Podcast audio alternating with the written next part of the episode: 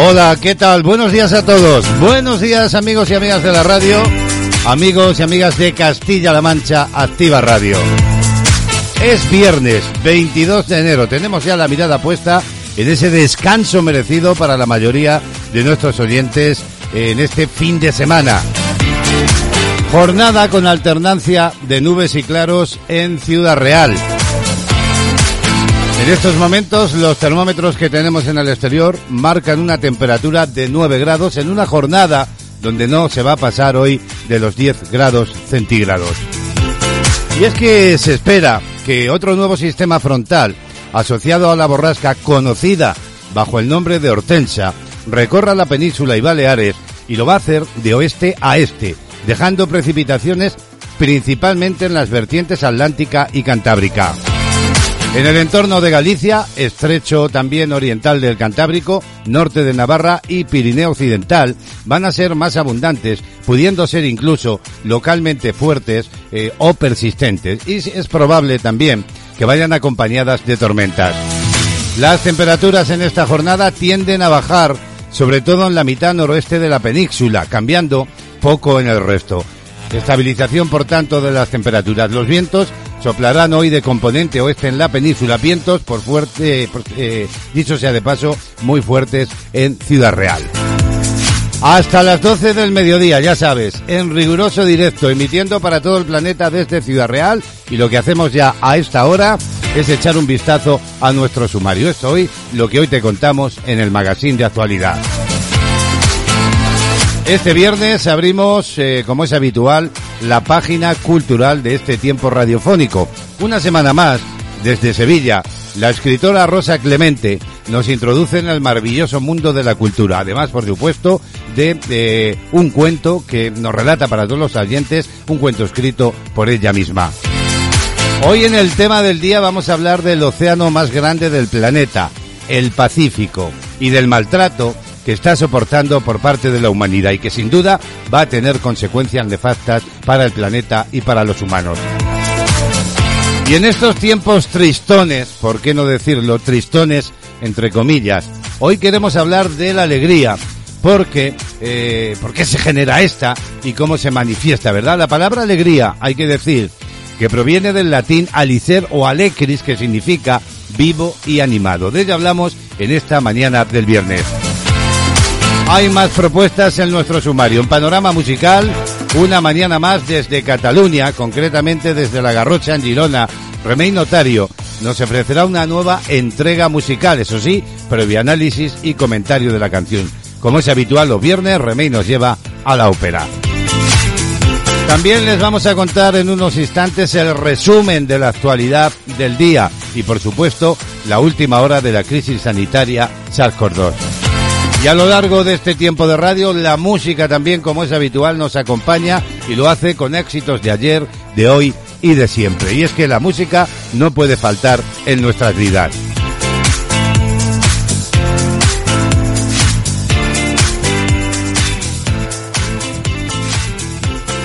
Resumen de la actualidad del día. ¿Y cómo se dibuja esta jornada, este viernes 22 de enero, la actualidad? Pues bien, centramos la atención en los tribunales, porque hoy es turno de Cristina Cifuentes para dar su versión en el juicio sobre el caso Máster. El juicio por el conocido como caso Máster se retoma este viernes y lo hace con la declaración más esperada, la de la expresidenta de la Comunidad de Madrid, Cristina Cifuentes, que declarará después de que la directora del máster confesase que falsificó el acta académica debido a las presiones que recibió. Recordemos que Cifuentes está acusada de un delito de falsedad documental por el que la Fiscalía pide tres años y tres meses de prisión para ella, los mismos que solicita para María Teresa Feito, es asesora de la Consejería de Educación de la Comunidad de Madrid y funcionaria de la Universidad Rey Juan Carlos. La sección 15 de la Audiencia de Madrid reanuda, por tanto, este viernes el juicio contra la expresidenta regional como presunta inductora de la falsificación del acta que acreditaba que había cursado íntegramente y había defendido en 2012 el trabajo de fin de máster de Derecho Autonómico y Local. Pendientes estaremos de esta comparecencia judicial. Pero hay otros asuntos que contar en esta jornada. Por ejemplo, hablar del acuerdo de coalición del gobierno que se impone y el gobierno se prepara para derogar la reforma laboral y modificar las pensiones. Así lo informa público.es, que habla de que dos documentos han logrado despejar dos de las incógnitas que avanzaban tensión y complicaciones en el seno del gobierno de coalición y que prometían ciertos baches en una legislatura que había cogido un impulso crucial tras la aprobación de los presupuestos generales del Estado de 2021. Son los dos borradores que el Ejecutivo envió el lunes a la Comisión Europea y que recogen las líneas, vamos a decir, maestras de las reformas que España pretende hacer en materia de pensiones y de mercado laboral. Todo ello de la mano de los fondos europeos de reconstrucción. En estos informes se constata el triunfo de los acuerdos a los que Pedro Sánchez y Pablo Iglesias llegaron a finales de 2019, cuando se coaligaron en un gobierno que se ha mantenido estable desde entonces, aunque eso sí, no ausente de tensiones, discrepancias y algunos conflictos. Seguimos mirando a los tribunales, porque el Tribunal Superior de Justicia de Cataluña ha condenado al conseller de Exteriores por desobediencia grave en el llamado 1O. Pese a que han pasado ya más de tres años del 1O, sus efectos se siguen notando todavía en los juzgados. De esta forma, el tribunal, el tribunal, como digo, Superior de Justicia de Cataluña ha condenado por un delito de desobediencia grave al conseller de Exteriores Benac Solé a una multa de 16.800 euros y a un año de inhabilitación para desempeñar un cargo público por su participación en las votaciones del referéndum independentista. La sentencia establece que el condenado, siendo alcalde de Ramún y también diputado en el Parlamento, tuvo conocimiento personal y directo de los pronunciamientos del Tribunal Constitucional respecto de la producción legislativa del Parlamento de Cataluña sobre el llamado 1O y por tanto de la advertencia de incurrir en un delito de desobediencia si no se abstenía de implementarla. El Tribunal Superior Justicia de Cataluña establece que Solé conoció mediante la notificación personal de que fue objeto, también mediante la publicación en el Boletín Oficial del Estado, lo que el Tribunal Constitucional le ordenaba y le prohibía hacer en relación con una votación ilegal del 1 de octubre de 2017 en el término municipal de Agramún. Y vamos a entrar ya de lleno en la crisis sanitaria SARS-CoV-2. Ayer lo daba eh, Sanidad a conocer España ha sumado un nuevo récord de contagios diarios con 44.357 casos y la incidencia se dispara de esta forma en nuestro país hasta los 795,65 puntos. El Ministerio de Sanidad, como digo, publicaba ayer jueves, mediante rueda de prensa, la actualización de las cifras de contagios, hospitalizaciones y fallecimientos por coronavirus en España. Respecto del informe del miércoles, la cifra total de personas contagiadas por la COVID-19 aumentaba, como digo, en 44.357, de las que 18.504 correspondían a las registradas en las últimas 24 horas. De esta forma, la cifra total de contagios desde el inicio de la pandemia asciende ya en España a 2.456.657. Y ojo porque me informa la SER, la SER.com, que los contagios en las residencias de ancianos se están disparando un 40% en la última semana. Los contagios se disparaban, dice la SER, un 40% en las residencias de ancianos en esta última semana a pesar de las vacunaciones. Más de 10.600 mayores que viven en geriátricos están enfermos con COVID 19 en estos momentos. Todo ello según los datos recopilados por la SER a través de su red de emisoras. Son casi 3.000 más que hace solo siete días, aunque eso sí, la gran mayoría de los ancianos de residencias han recibido ya la primera dosis de la vacuna. Y precisamente la COVID-19 se está cebando con residencias catalanas. En estos momentos hay cinco brotes activos y más de 60 muertes en esas residencias de Cataluña en esta tercera ola. Tal es el caso, por ejemplo, de la residencia Monsacopa en Oloc, Girona. El coronavirus también se ha colado en esta residencia Monsacopa de Oloc. El virus se ha cobrado la vida de al menos ocho personas y desde que se detectó el brote ha habido, según la información, 84 infectados. Del total de contagios, 46 son residentes de 87 que tiene o tenía el centro y 38 trabajadores. Los primeros casos se detectaron a finales de diciembre cuando un trabajador dio positivo. La dirección activó de inmediato un cribado masivo en el centro y se pusieron en marcha las llamadas medidas de contención. Tras mm, detectarse el brote, el geriátrico aisló a todos los residentes y los usuarios positivos se trasladaron a la segunda planta de la residencia reservada como zona roja. Por otro lado, sus contactos estrechos se derivaron a otra planta habilitada como zona amarilla, donde pasan la cuarentena. En cuanto a los mayores no infectados en Monsacopa, están aislados del resto eh, en lo que llaman la zona verde. Durante el primer cribado se registraron 17 residentes positivos y 5 trabajadores más. Sin embargo, la cifra fue incrementándose progresivamente. Hace una semana se volvía a realizar un cribaje y afloraron 10 positivos más en residentes y 12 más en los profesionales. Esta semana se están realizando nuevas pruebas a todos los usuarios que hasta ahora eh, siguen eh, lógicamente allí apareciendo nuevos positivos. Además, se van a realizar, según la dirección del centro, test serológicos a los residentes que hayan recibido el alta para determinar su estado inmunológico. La televisión local de Olog actualizaba así los datos en sus noticias. Ja arriba 92 el total d'afectats pel brot de coronavirus de la residència Montsacopa d'Olot. El darrer cribatge ha permès detectar 6 positius més, 4 entre els usuaris i 2 a la plantilla del centre. A més, 4 dels residents positius per Covid han hagut de ser traslladats a l'Hospital d'Olot i Comarcal de la Garrotxa. A les últimes hores hi ha hagut una altra defunció i ja són 9 les morts causades pel brot que va detectar-se el 31 de desembre. Pel que fa als professionals de la residència, 41 han donat positiu fins ara, dos més que la última actualització i 3 han superat ja la malaltia. Así lo contaba Olog Televisión y es que como decimos el virus se ceba en algunas de las residencias de Cataluña. Y ojo porque les contamos también que la Fiscalía solo ha interpuesto 27 denuncias por muertes de mayores en residencias por la COVID-19. Lo informa público.es, que dice que entre un 6% y un 8% de las personas que viven en residencias de la tercera edad han fallecido a causa de la COVID-19 desde marzo de 2020. El dato lo ha aportado ayer jueves María José Segarra, la fiscal de la Sala para la Protección de Personas con Discapacidad y Mayores. Lo hizo en rueda de prensa.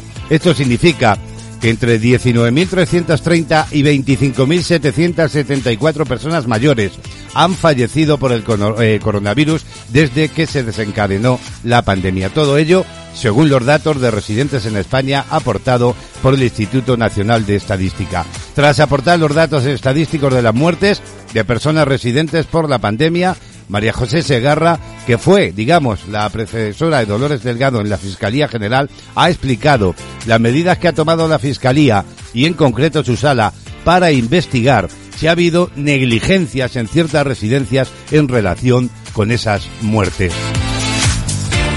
Y lo anuncia la Unión Europea. Acuerda aislar las áreas de máxima propagación del virus ante el aumento de los contagios. Los líderes europeos acordaban ayer jueves que los países de la Unión Europea puedan restringir los viajes intracomunitarios no esenciales ante el aumento de contagios de la COVID-19. Todo ello por la aparición de nuevas variantes del virus, aunque se comprometieron a mantener abiertas las fronteras interiores. Y con la mirada puesta en Castilla-La Mancha, el coronavirus, los contagios, siguen al alza en un número de casos con 2.495 positivos, pero el número de muertes se reduce a 29. Por provincias, Toledo registraba 830 casos, Ciudad Real 608, Albacete 370, Guadalajara 345 y Cuenca 342, según ha informado la Junta en una nota de prensa. Y en Ciudad Real, en la provincia de Ciudad Real, todo parece indicar que la velocidad de transmisión de la COVID-19 baja y que las últimas restricciones empiezan, digamos, a dar su resultado. Ahora bien, los contagios siguen muy altos todavía en la provincia de Ciudad Real, con 608 nuevos positivos y la presión en los hospitales no baja, con 428 enfermos en planta y 64 en la unidad de cuidados intensivos, lo que significa un 30% más que la semana pasada. En unos minutos abriremos el diario de la pandemia, pero ¿cómo está la situación en este momento? A 15 minutos de las 11 de la mañana, en este viernes 22 de enero. Pues bien, pasadas dos semanas, desde el fin de las Navidades, la incidencia acumulada en este tiempo es superior ya, como decimos, a los 750 casos de coronavirus por cada 100.000 habitantes.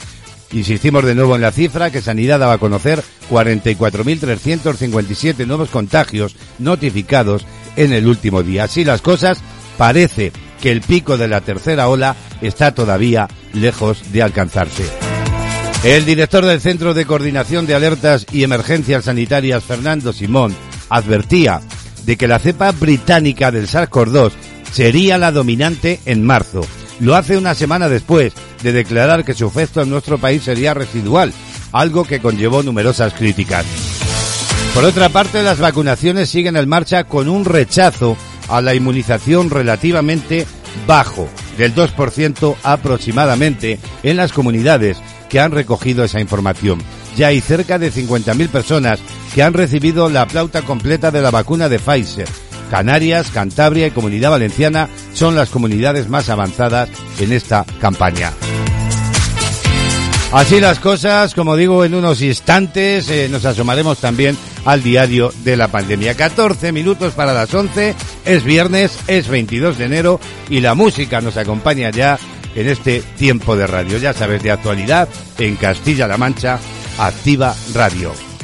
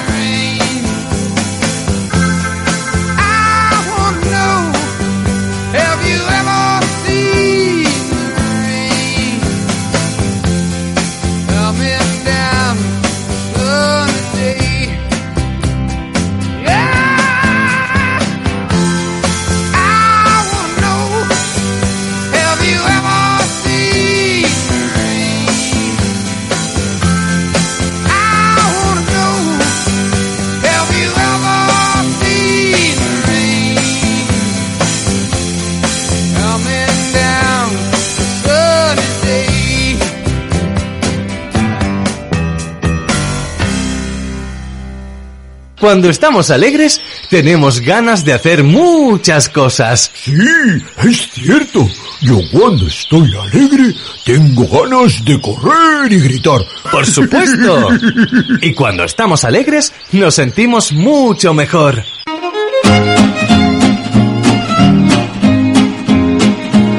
Bueno, bueno, queridos amigos y amigas de la radio, aquí seguimos. Y en estos tiempos eh, tristones vamos a hablar de alegría. Sí, sí, de alegría.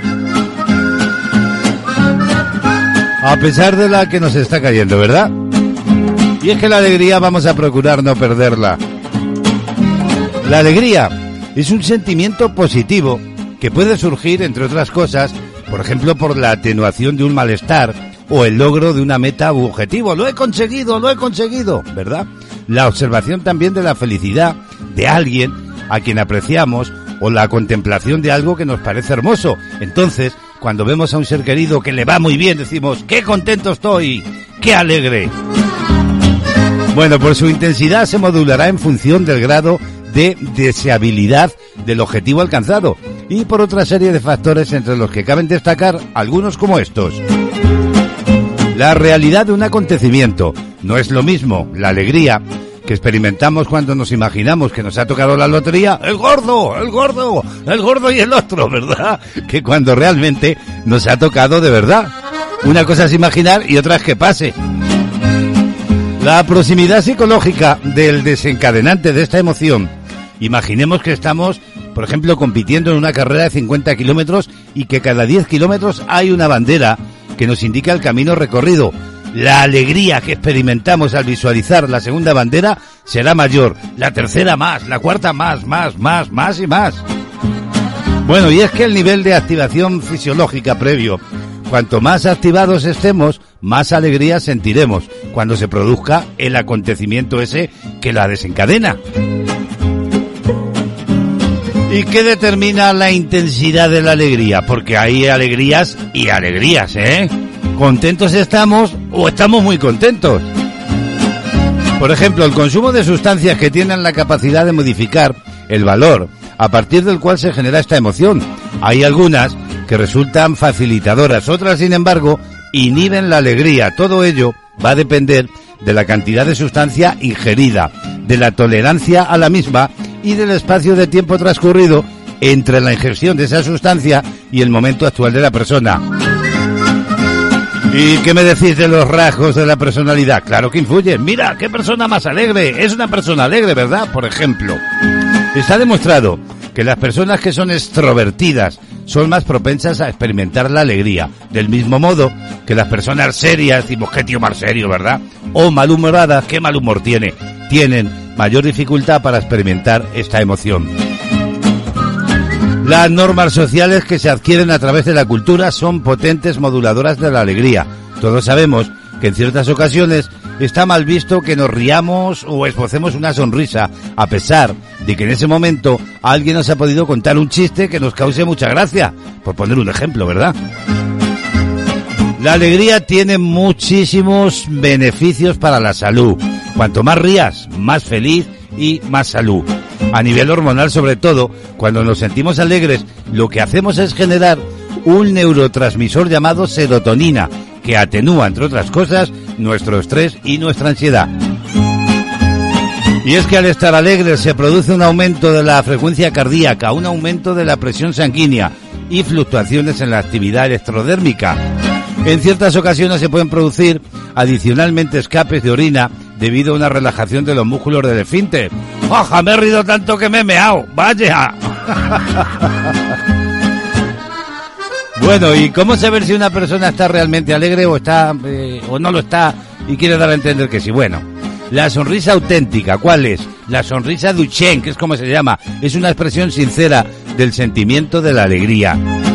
Y está la sonrisa enmascaradora o miserable. Sí, sí, también llamada así. No solo la persona no experimenta alegría, sino que además intenta enmascarar o ocultar una emoción negativa. Y luego está la sonrisa falsa o fingida, que se produce cuando no hay ningún sentimiento alegre, pero intentamos simularlo por respeto al interlocutor. Pero se nota, qué contento estoy, qué contento estoy. Pues no, no estás contento. Ay, contentos estamos aquí al calorcillo de la radio, ¿verdad?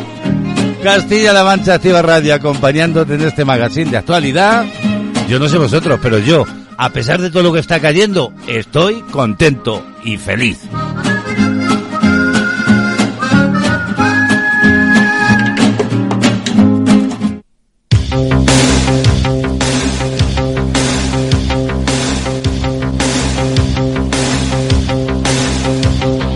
Felicidad es un viaje lejano, mano felicidad. Tu mirada inocente entre la gente, la felicidad.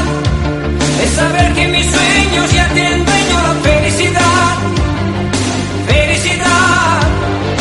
Felicidad es la playa en la noche o la de espuma que viene y que va. Es tu piel bronceada bajo la almohada la felicidad. Apagar estas luces y hacer las paces la felicidad. Felicidad. Felicidad es un trago de vino por el camino, la felicidad. Es vivir el cariño como los niños, la felicidad. Es sentarme en tu coche y volar toda la noche, la felicidad, felicidad. Es nuestra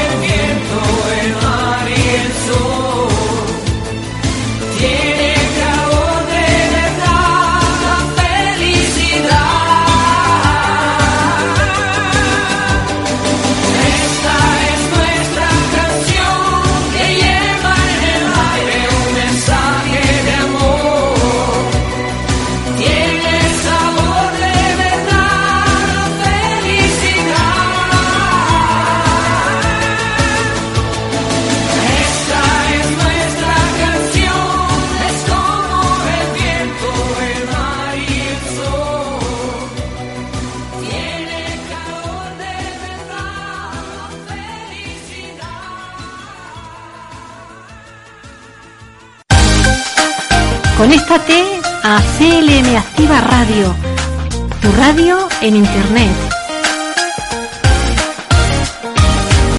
Un minuto para las 11 de la mañana, es viernes 22 de enero y lo que hacemos ya es abrir la agenda del día. La agenda del día. 9 grados de temperatura en el exterior con alternancia de nubes y claros y el sol que se abre paso tímidamente entre las nubes. Hoy vamos a felicitar en la agenda a quienes se llamen Anastasio, también Domingo, Valerio y Ladislao. Felicidades en el día de vuestro santo. Vamos ya con los números de la suerte, como cada día. El número premiado en el sorteo de ayer jueves 21 de enero en el cupón diario de la 11 ha sido el 79.594, 79594. Y la serie 030 de ese mismo número ha sido agraciada con la paga de 36.000 euros al año durante 25 años. Y esta que ya os cuento es la combinación ganadora de la primitiva de ayer jueves. Números 8, 14, 31, 42, 43 y 44. Complementario el número 20 y reintegro el 4.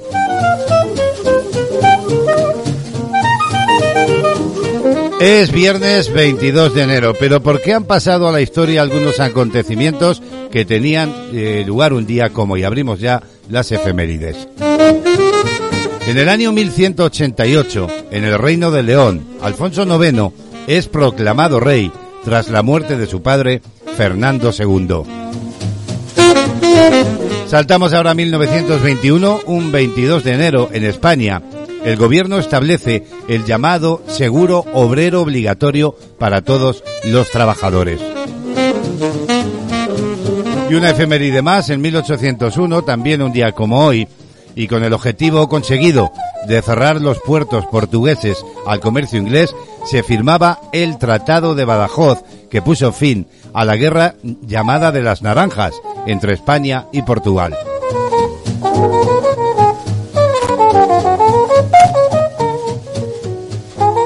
Vamos a cerrar ya la agenda hablando de música. Shakira es noticia porque días atrás hemos podido conocer a través de los medios de comunicación que ha vendido a una compañía todos los derechos de sus canciones. Shakira, junto a otros compositores y otros artistas, ha decidido también vender los derechos de sus canciones. Durante las últimas semanas, la lista de artistas que han decidido vender los derechos de esas composiciones han ido increciendo, han ido en aumento. Entre ellos se encuentran nombres como por ejemplo Bob Dylan, que comentábamos aquí.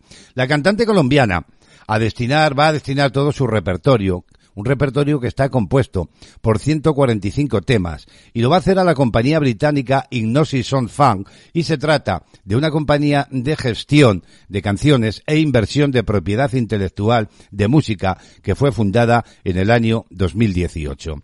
En el comunicado donde hacía oficial la cesión de los derechos, Shakira decía que se sentía honrada de escribir canciones que me hayan dado privilegio de comunicarme con los demás, de ser parte, decía Shakira, de algo más grande que yo. También ha añadido que la Sinopsis eh, será un gran hogar para su catálogo y estoy muy feliz, aseguraba, de asociarme con esta compañía dirigida por Mar. La cantante asegura que esa compañía valora a los artistas y sus eh, también creaciones. De la venta del repertorio, no se han ofrecido las cifras, cuánto va a percibir, qué cantidad de dinero se adquiera por ello, aunque la empresa ya ha confirmado a través de sus redes sociales la incorporación de Shakira a su catálogo. Pues bien, Shakira vende todo su repertorio y nosotros cerramos la agenda con su música.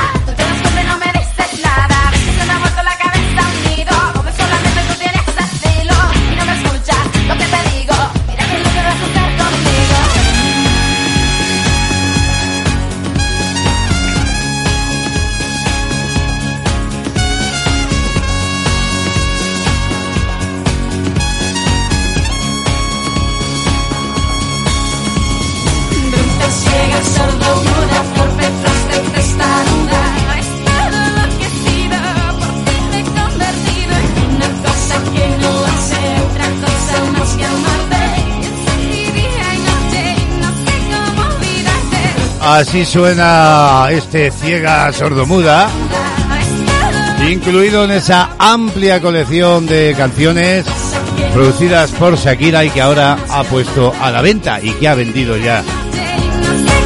La música acompañándonos en esta mañana del viernes con la mirada puesta ya en el fin de semana, que es viernes, dicen por ahí, ¿verdad?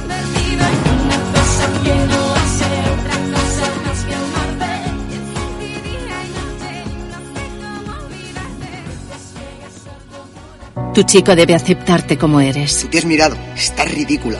Tu chico debe confiar en ti. ¿Quién te escribe? Dame el móvil. Tu chico debe quererte sin presiones ni amenazas. Te quiero tanto que sería capaz de cualquier cosa si me dejas. Si tu chico te trata así, cuéntalo. 016. ¿En qué puedo ayudarle? Hay salida a la violencia de género. Gobierno de España. Estás escuchando Tele Mi Activa Radio.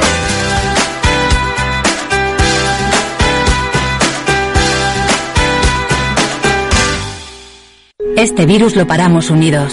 Lo paramos si mantienes la calma y te mentalizas de que no va a ser fácil. Lo paramos cada vez que te lavas las manos y te quedas en casa. Lo paramos cuando te reúnes por videoconferencia y evitas lugares concurridos. Lo paramos cuando no compartes información falsa y ayudas a nuestros profesionales sanitarios. Lo paramos y confías en que vamos a superar esto. Detener el coronavirus es responsabilidad de todos y todas. Si te proteges tú, proteges a los demás. Ministerio de Sanidad, Gobierno de España.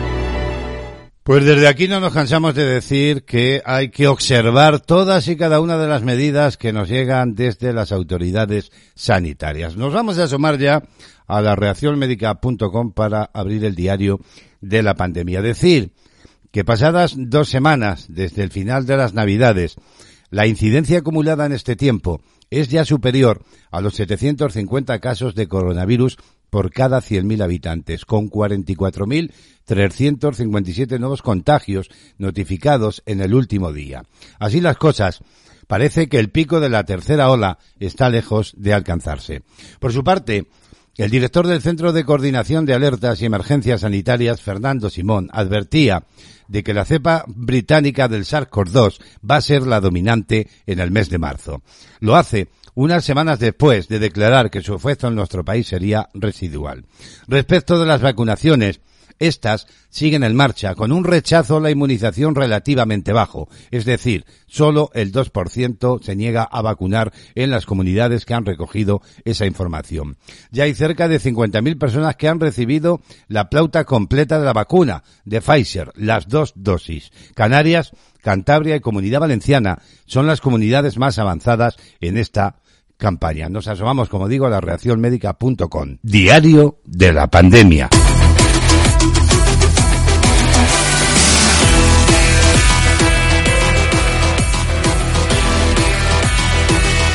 La secretaria de Estado de Sanidad, Silvia Calzón, ha destacado hace unos instantes el esfuerzo tremendo ha dicho que están realizando todas las comunidades autónomas por optimizar el rendimiento de los viales de la vacuna de Pfizer. En declaraciones a Canal Sur Radio hace unos instantes, recogidas estas por Europa Press, Calzón ha recalcado en relación con el hecho de que cada vial de la vacuna de Pfizer se puedan sacar seis dosis en lugar de cinco que se indicaron en un principio. El esfuerzo, ha dicho, de todas las comunidades por optimizar las dosis de vacunas de que se disponen. Y ha indicado que desde el Ministerio de Sanidad se hicieron indicaciones técnicas a las comunidades desde el pasado mes de junio sobre el material que necesitarían para el suministro de las vacunas. Y ojo porque la Sociedad Galega de Medicina Interna advierte de que el colapso sanitario ante la tercera ola de contagios por coronavirus podría retrasar los planos de vacunación. Judith Álvarez Otero, médica internista perteneciente a la sociedad y que actualmente ejerce en Povisa, avisa de que el colapso hospitalario así como la falta de sanitarios deriva de esta situación podrían retrasar los planes de vacunación.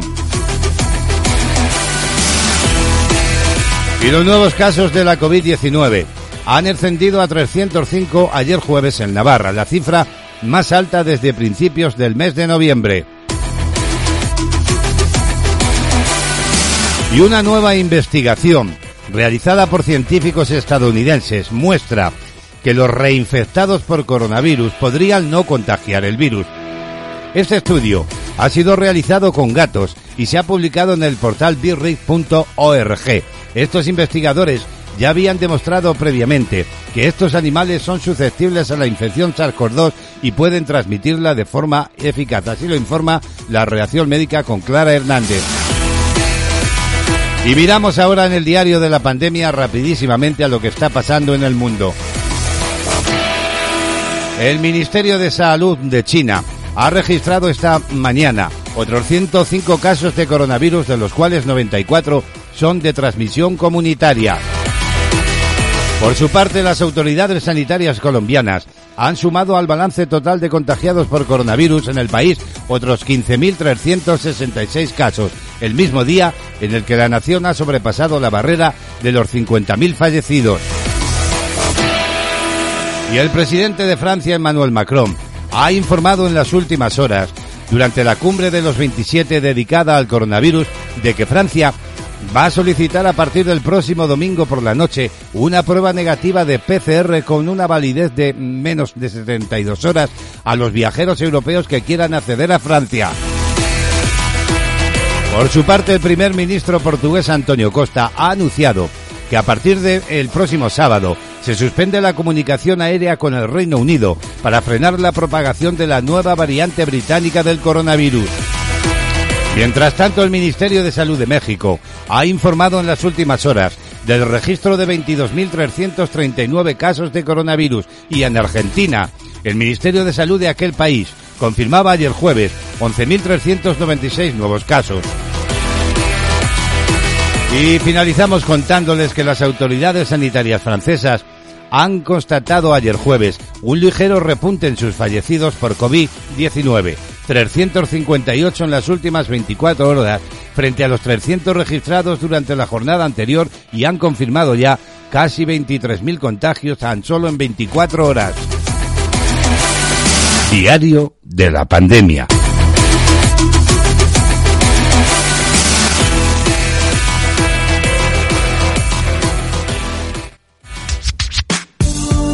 Somos tu compañía. Siempre la mejor música.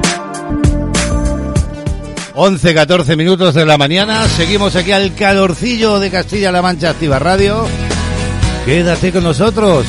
Saludos allá donde estés, en cualquier punto del planeta. Llega él, un hombre llamado Rod Stewart.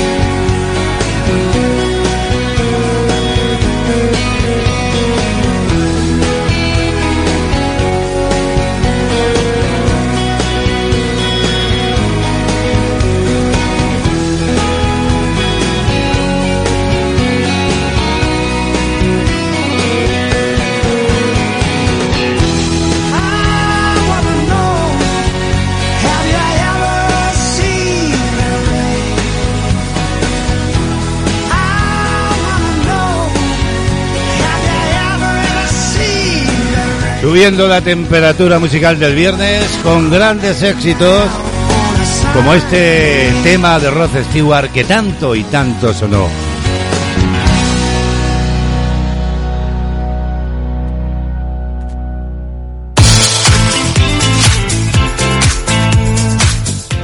Estás escuchando De Actualidad en CLM Activa Radio.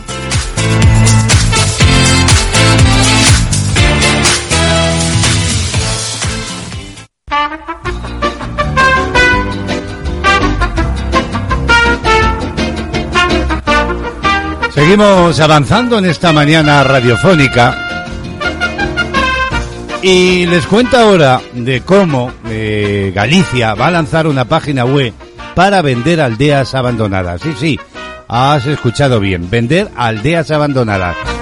Han prometido que será este mismo mes de enero. La Junta de Galicia ha anunciado que va a lanzar un portal web para intentar salvar más de 3.000 aldeas deshabitadas que hay en esta comunidad autónoma. Conectar posibles compradores o inquilinos de aldeas abandonadas con propietarios que las quieran y puedan vender. Esa es la intención de la futura web de la Junta de Galicia con la que se quiere luchar contra la despoblación.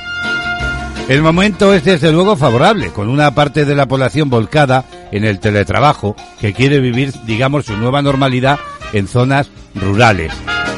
El proyecto lo anunciaba la consejera gallega de Medio Ambiente, Territorio y Vivienda y eh, lo pondrá en marcha el Instituto Galego de Vivienda Exolo, que ha calculado que en Galicia existen 1.889 núcleos de la población con 10 viviendas como mínimo o que acogen a más de 50 habitantes y otras 2.011 aún más pequeñas que no pueden ni siquiera ser consideradas como poblados.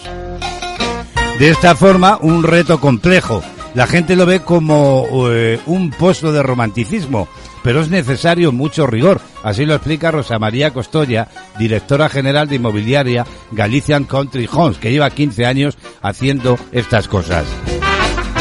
La Junta pone esta herramienta informática a disposición de los concellos para que vuelquen en ella la información más detallada posible de los inmuebles y pueblos que puedan ser adquiridos y restaurados.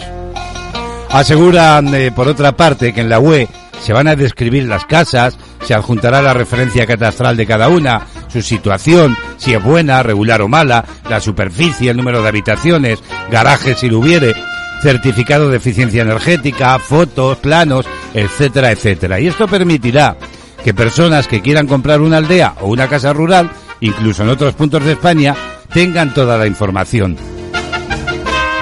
La, aplicación, explican desde la Consejería, es una herramienta que establece la Ley de Rehabilitación de 2019 y que recoge las obligaciones de conservación de los inmuebles por parte de sus propietarios y las consecuencias de no hacerlo, pero que también establece mecanismos de intervención pública para impulsar y fomentar la recuperación de construcción abandonadas.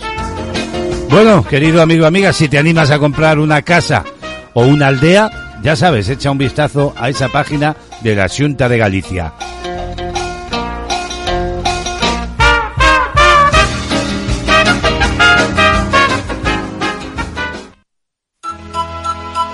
En unos minutos nos vamos a marchar a Cataluña, desde allí Remey Notario nos lleva a la ópera. Y más tarde lo haremos, haremos lo propio con Sevilla, nos marcharemos desde Cataluña, desde el norte al sur, para eh, que la escritora Rosa Clemente ponga en antena la página cultural de la semana. Mientras tanto, la música sigue siendo protagonista, aquí los tienes, se llamaron Las Amistades Peligrosas, Alberto Comesaña y Cristina del Valle, que también fueron pareja real y, que al final eh, cada uno cogió su camino porque esas amistades, más que peligrosas, se volvieron explosivas.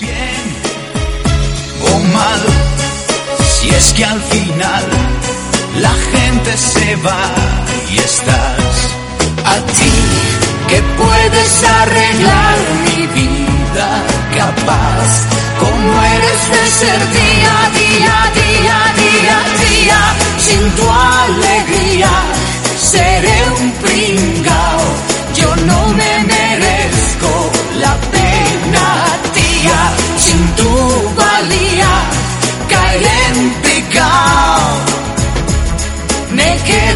solo.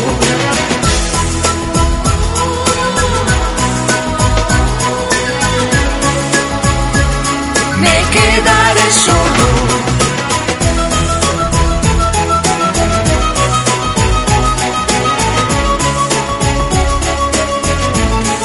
Sabes bien, tal vez no pueda cambiar, no vaya a cambiar jamás caer bien o mal, se acerca al final, mi triste final.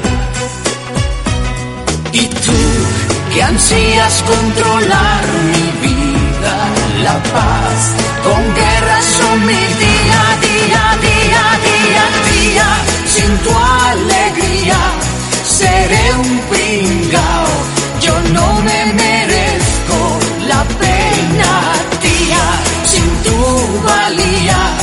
caeré en me quedaré solo.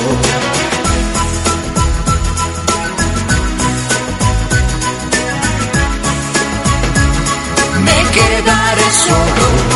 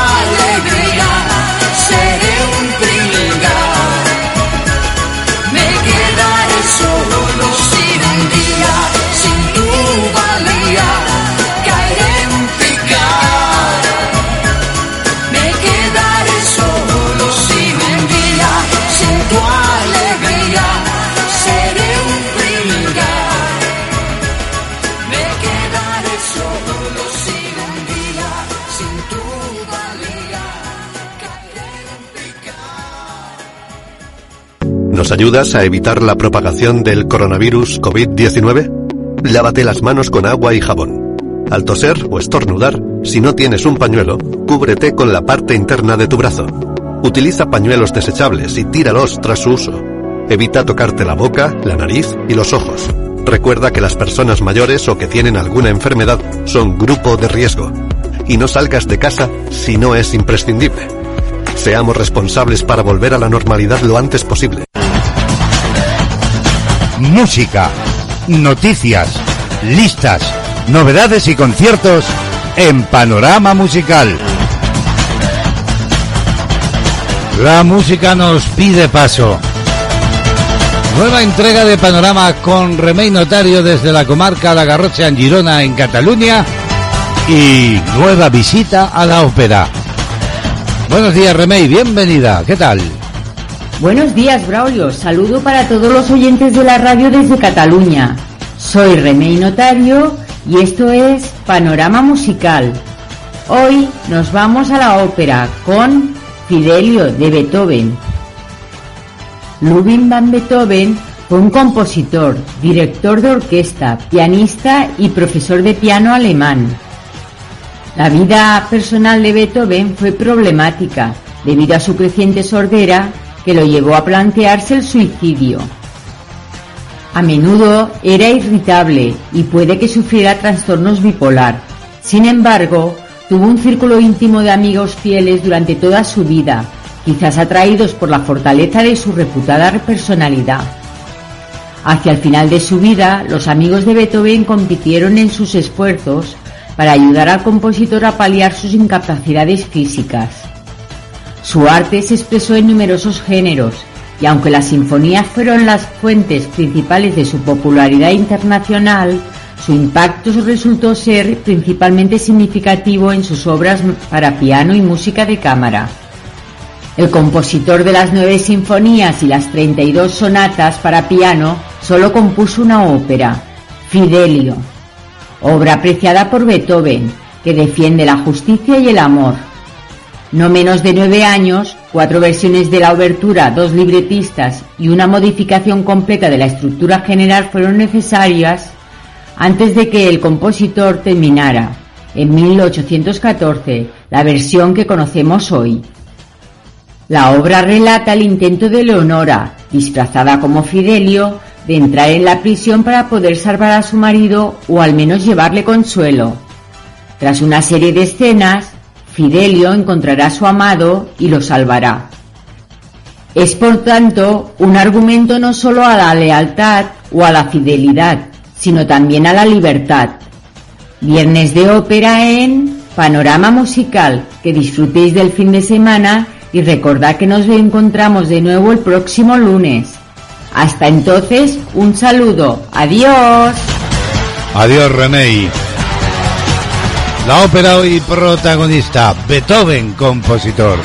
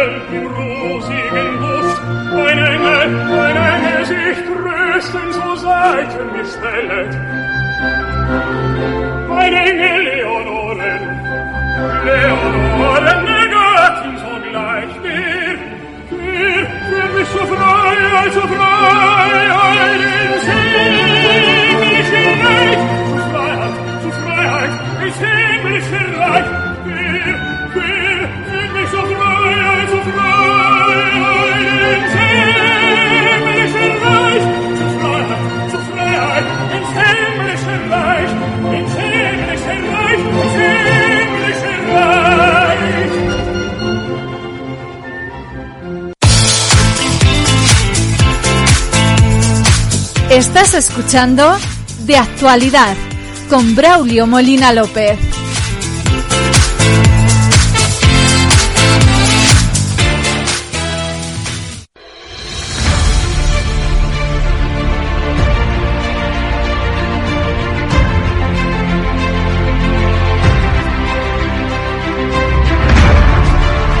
El mundo de la cultura con Rosa Clemente.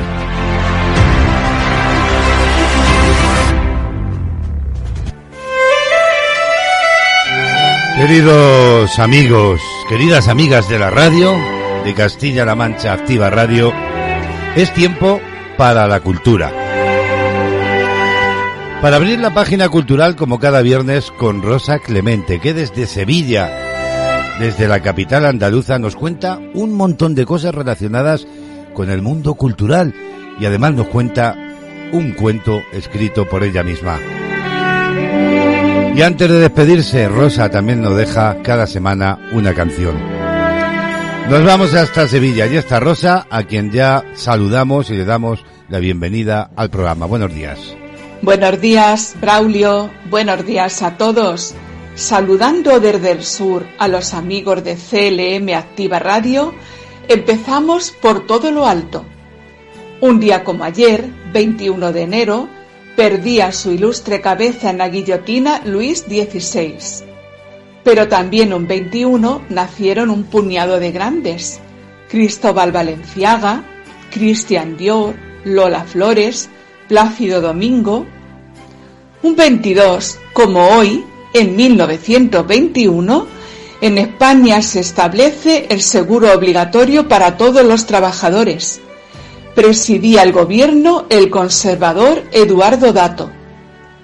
Y en 1926, el hidroavión Plus Ultra comienza el primer vuelo sobre el Atlántico Sur. También un día como hoy nació Lord Byron y se despidió en 1994 Aristóteles Telisabalas, o sea, el teniente Koyak, el duro detective de la tele de los 70. Solo un día después, por cierto, de sus 72 cumpleaños. Un 23 de enero, en 1878, Alfonso XII contrajo matrimonio con la infanta María de las Mercedes de Orleans. Los autores de coplas le deben mucho a este evento.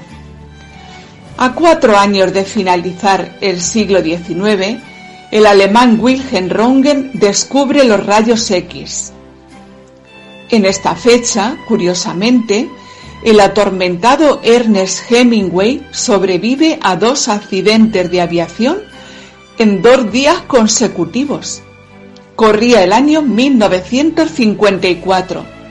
Como regalo de Navidad para su esposa Mary, había contratado un vuelo turístico sobre el Congo belga. En camino a fotografiar unas cascadas, el avión chocó con un poste y tuvo que realizar un aterrizaje de emergencia en la densa maleza. Para curar las lesiones, al día siguiente abordaron un segundo avión rumbo al hospital.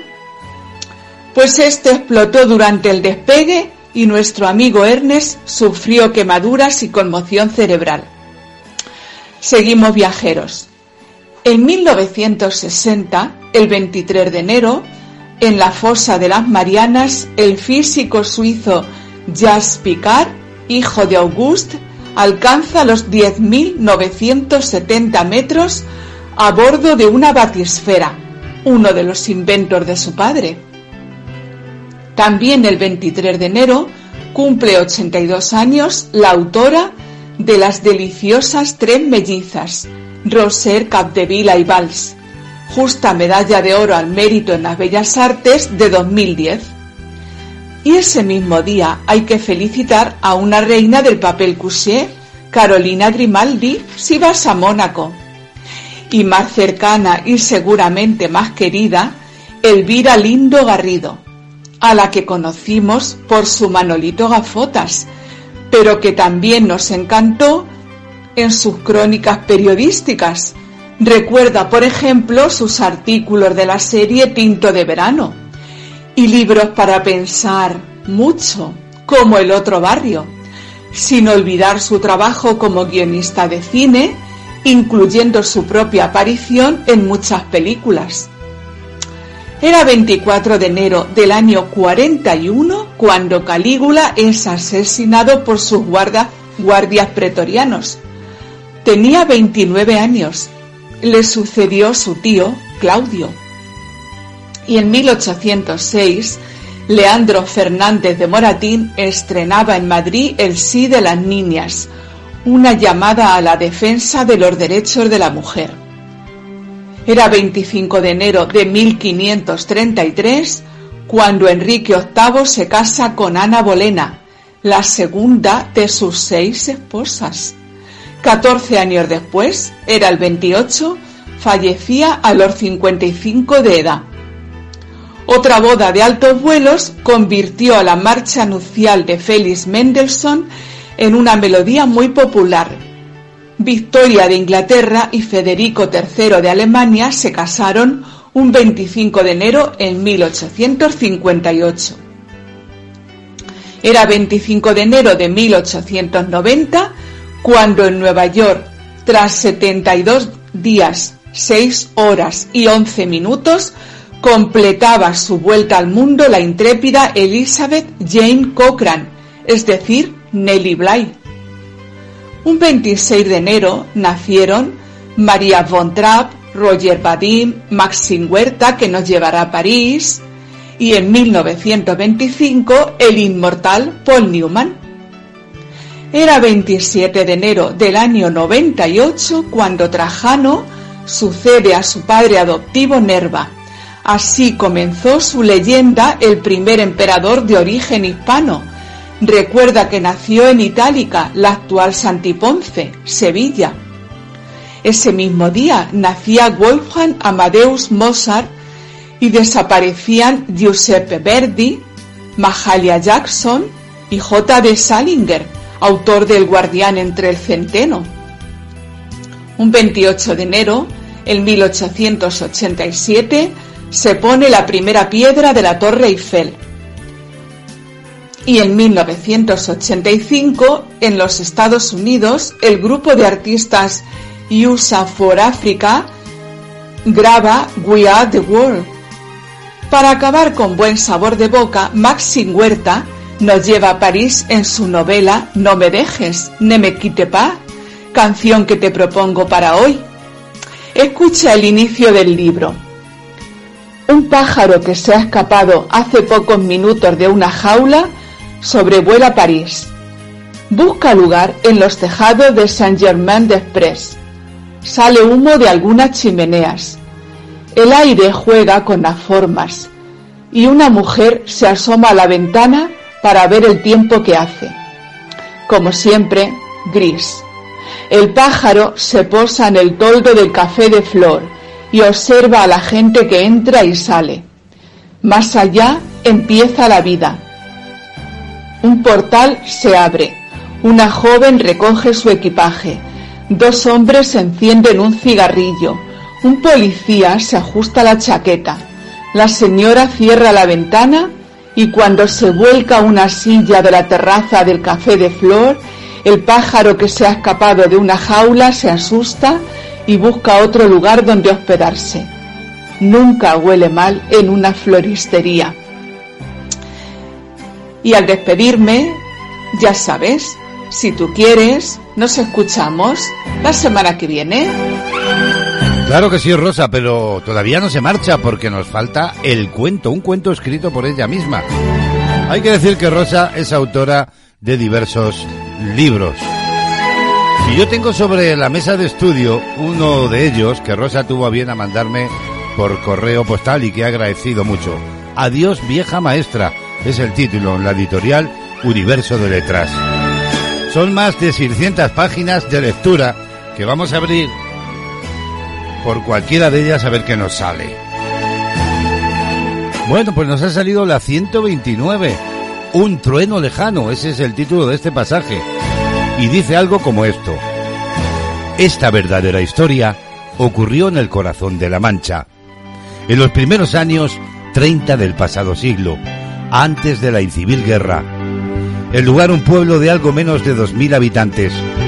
A mí me la narró en primera persona su protagonista, unos 50 años después, y así te la cuento. Y cuenta lo siguiente. Yo tenía 18 años y un novio guapo y fuerte que me volvía loca. Era bueno, trabajador, dicharachero, lo tenía todo. Menos dinero, claro. Mi padre había elegido para mí a otro candidato.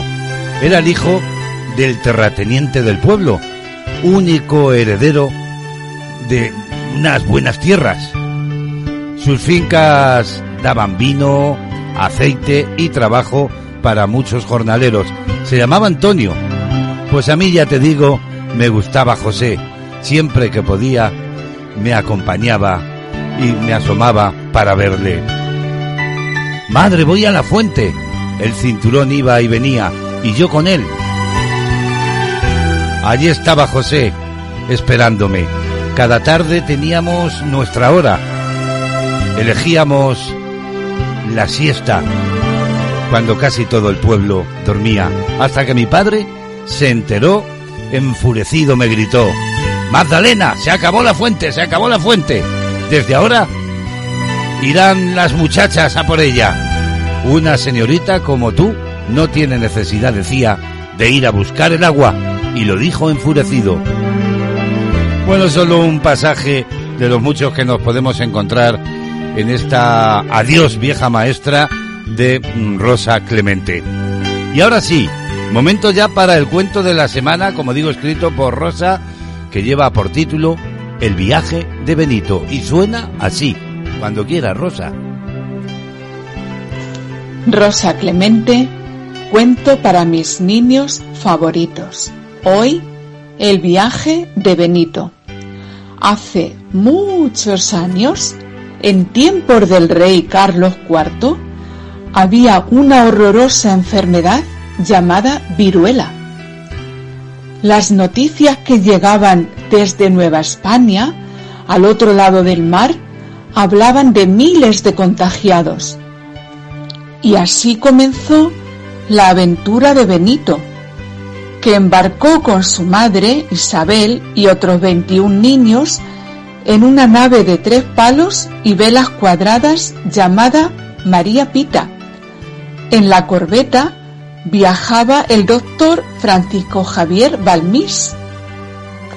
Isabel cuidó a su hijo y a los demás niños que eran huérfanos con edades entre los nueve y los tres años.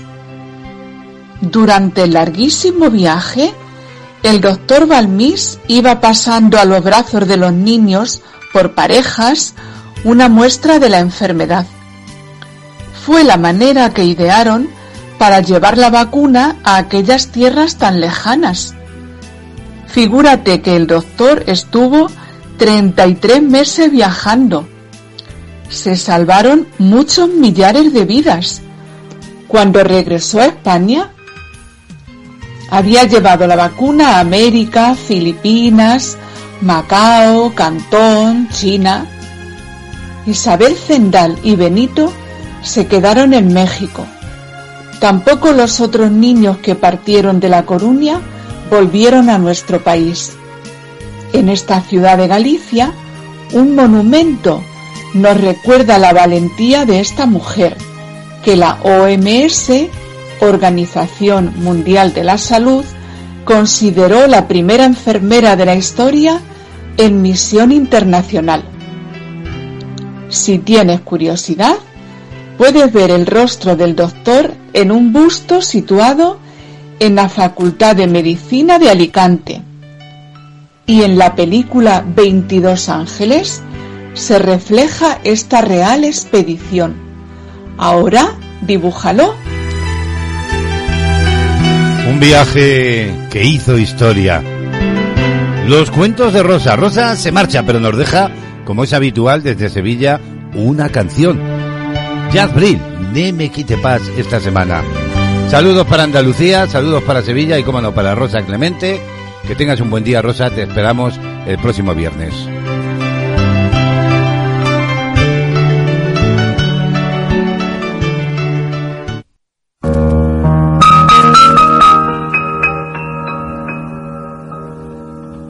Ne me quitte pas, il faut oublier tout, peut s'oublier qui s'enfuit déjà, oublier le temps des malentendus et le temps perdu, à savoir comment oublier ces heures qui tuaient parfois à coups de pourquoi le cœur du bonheur ne me quitte pas, ne me quitte pas, ne me quitte pas, ne me quitte pas. Moi, je t'offrirai des perles de pluie venues de pays où il ne pleut pas. Je creuserai la terre jusqu'après ma mort pour couvrir ton corps d'or et de lumière. Je ferai un domaine où l'amour sera roi, où l'amour sera loi, où tu seras reine. Ne me quitte pas, ne me quitte pas, quitte pas, ne me quitte pas.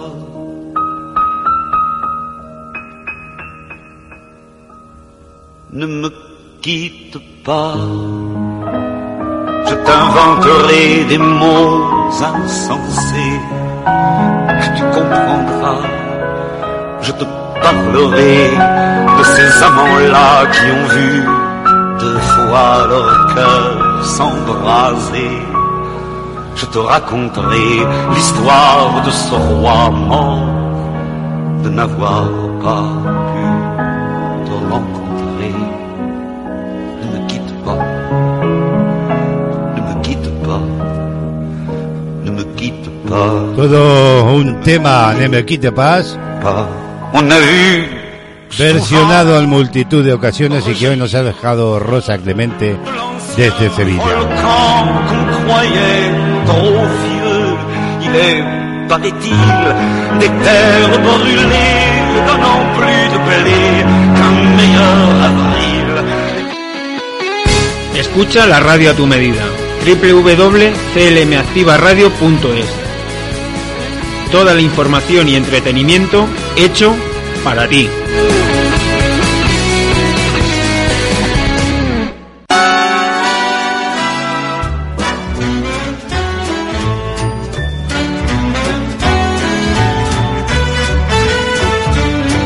Y en esta mañana queremos poner nuestra atención en el Océano Pacífico.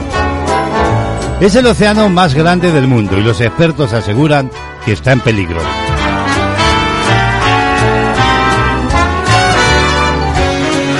El Océano Pacífico es el más extenso y profundo de la Tierra y abarca un tercio de la extensión del planeta y es nada, ¿verdad? Bueno, pues un océano tan vasto podría parecer invencible, pero a pesar de su tamaño, hay que decir, sus delicados equilibrios ecológicos están, dicen los expertos, en peligro. En la mayor parte de los casos la culpa es de la actividad humana. Nos hemos dedicado a saquear las riquezas pesqueras del Pacífico y lo hemos usado también como vertedero hasta el punto de que se ha encontrado basura incluso en el punto más bajo de la Tierra, la fosa de las Marianas, situada a 11.000 metros por debajo de la superficie del mar. Y a medida que vamos expulsando dióxido de carbono a la atmósfera, el Pacífico, al igual que el resto de océanos, está aumentando sus niveles de acidez. ¿Y esto qué significa? Pues bien, que los peces están perdiendo los sentidos de la vista y del olfato y que ciertos organismos encuentran cada vez más dificultades para construir sus conchas. Habría que decir a este respecto que los océanos producen la mayor parte del oxígeno que respiramos, regulan el clima, nos proveen de alimentos y proporcionan ingresos a millones de personas. Son lugares también de diversión y recreo, pero también de bienestar y hasta de conexión espiritual. Por todo ello, tener un océano Pacífico rico y vibrante es algo que beneficia a todo el planeta.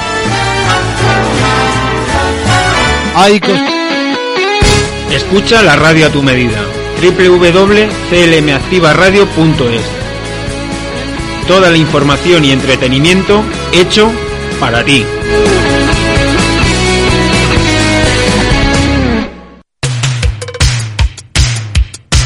Recta final ya de este tiempo de radio, de actualidad en este viernes. Maniac. La música que nos acompaña, como no, hasta el final.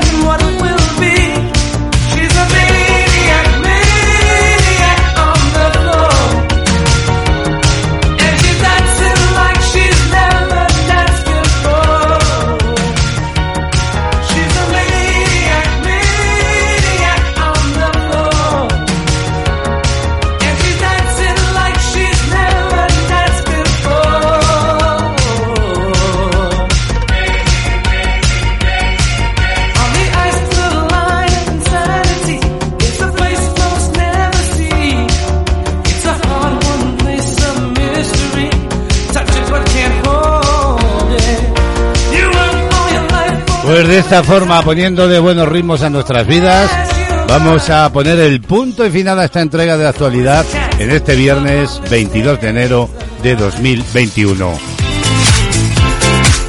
De actualidad lleva la firma de Braulio Molina López. En las mañanas de CLM Activa Radio. Una programación, la de CLM Activa Radio, que continúa, que te acompaña, ya sabes, las 24 horas del día.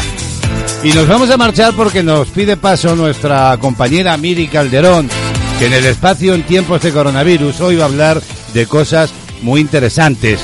Y es que en el que la pandemia ha abierto paso a un nuevo entorno laboral, al cual hay una entrevista telemática y se preguntan, cómo forjar una buena red de contactos.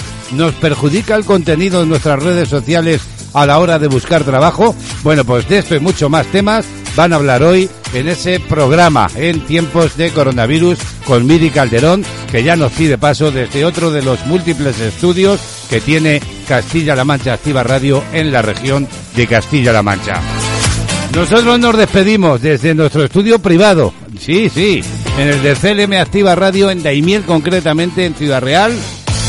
Nos vamos y lo hacemos con la ilusión de volver el próximo lunes cargados de ilusión, como digo, de simpatía, de ganas de compartir. Y contentos estamos, a pesar de la que está cayendo, porque es fin de semana y el sofá y las películas de Netflix, etcétera, etcétera, nos llaman la atención. Los saludos, como siempre, cordiales de Braulio Molina López, en el nombre de todo el equipo, en el nombre de todos los hombres y mujeres que hacemos posible estos 90 minutos de radio en vivo, en directo, desde Castilla-La Mancha para el mundo. Que seáis felices, como siempre, besos, abrazos, achuchones, carantonias. Todo ello virtuales, claro está. Nos encontramos el lunes, amigos. Hasta entonces, adiós.